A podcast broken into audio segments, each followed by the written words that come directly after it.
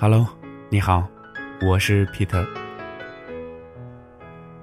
首先感谢大家昨天对那个女生的帮助，我已经将你们的留言汇总给她发过去了，希望能对她有点帮助吧。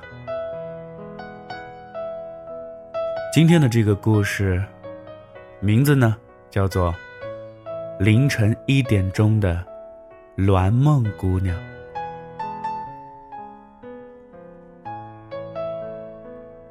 十点半的地铁，栾梦一个人坐在车厢里，身边寥寥数人。车厢里回荡着报站的录音，听起来温柔极了，但也冰冷的没有感情。栾梦来北京三年了，供职于一家影视公司，每天十点半的地铁就是他回家的路程。有些孤单，但也充实。栾梦的男朋友卢阳在长沙工作，那是卢阳和栾梦的家乡。当年大学毕业后，卢阳选择留在长沙，而栾梦选择北上。卢阳为此和栾梦吵过许多次，他认为女孩子。就应该本本分分的在家乡工作，然后结婚生子，而栾梦觉得，应该实现自己的价值嘛，不能白费了这四年的时光。也许两个人都没有错，也许两个人都错了。总之，栾梦就这样撇下卢阳，一个人去了北京。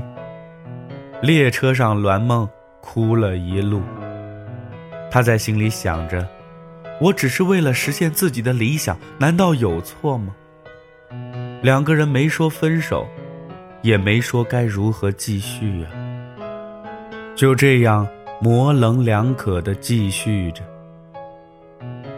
栾梦靠在地铁的座位上，有些困了。突然，进来的一条短信惊醒了他。透过刺眼的白光看去，是卢阳的短信。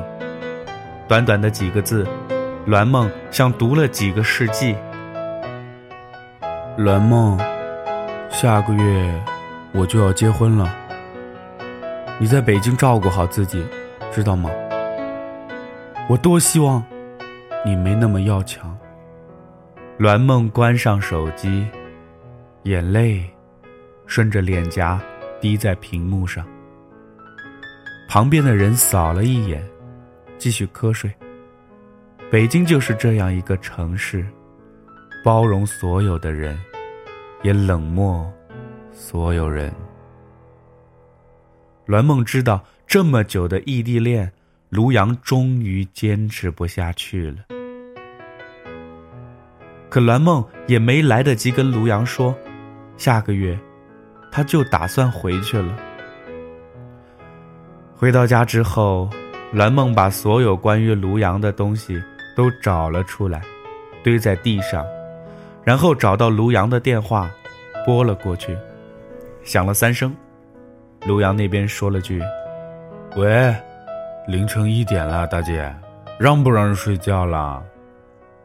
卢阳，你知道我爱你，想嫁给你，现在。你却不要我了，栾梦，你怎么才给我打电话呀？你管得着吗？当然管得着了。我在你家楼下等你三个小时了呀。栾梦飞奔到楼下，看见卢阳一个人站在路灯旁，笑着对他说：“栾梦，我想。”跟你结婚啦！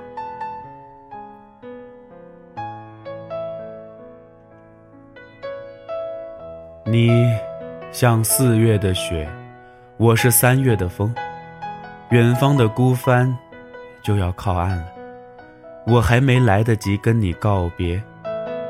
轻俏的树梢带来了你的消息。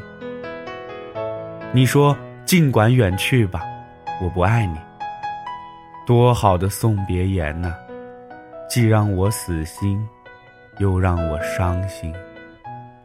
时光轻轻地对我说：“船快开了，得上船了。再等下去，人都老了。”